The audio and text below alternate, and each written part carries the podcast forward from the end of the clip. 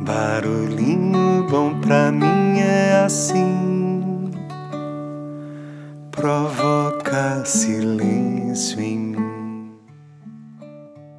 Hoje eu quero compartilhar uma mensagem que eu recebi de vários amigos via WhatsApp. O autor é desconhecido, mas eu acho que vale o compartilhamento aqui. A mensagem é bem bacana. Então vamos lá. Abre aspas. Mestre, como posso enfrentar o isolamento? E o mestre responde: Limpe sua casa muito bem em todos os cantos, mesmo aqueles que você nunca teve vontade, coragem e paciência de tocar. Torne sua casa brilhante e cuidada. Remova a poeira, as teias, as impurezas, até as mais escondidas.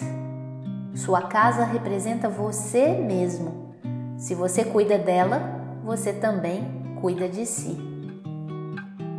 Mestre, mas o tempo está longo. É, depois de cuidar de mim através da minha casa, como posso viver o isolamento?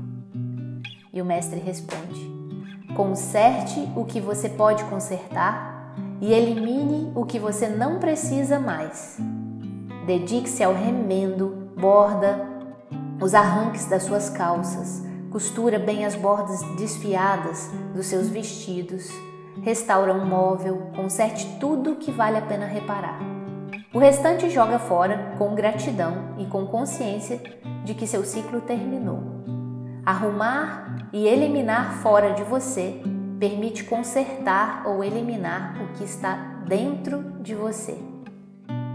Mestre, e depois fazer o quê? O que, que eu posso fazer o tempo todo, sozinho? E o mestre responde: Semeia uma semente em um vaso. Cuide de uma planta, regue-a todos os dias. Fale com ela, dê um nome, tire as folhas secas e as ervas daninhas que podem sufocá-la e roubar a energia vital preciosa dela. É uma maneira de cuidar das suas sementes interiores, dos seus desejos, das suas intenções, dos seus ideais Mestre, e, e se o vazio vier me visitar? Se o, se o medo da doença e da morte chegar? E o mestre responde: Fale com ele. Prepare a mesa para ele também. Reserve um lugar para cada um dos seus medos.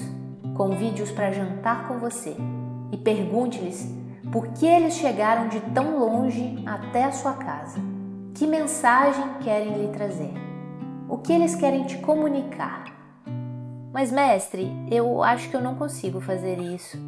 E o mestre responde: Não é o isolamento o seu problema, mas sim o medo de enfrentar seus dragões interiores, aqueles que você sempre quis afastar de você.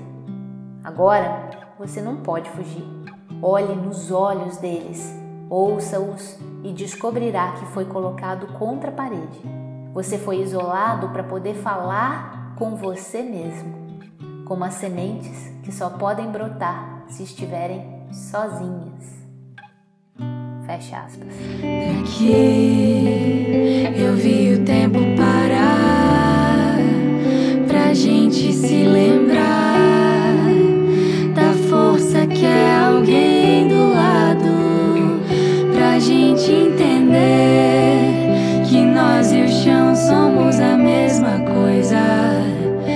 os dias são contados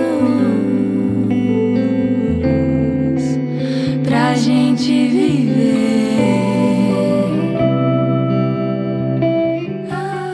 E aí? Que tal esse barulhinho bom, hein?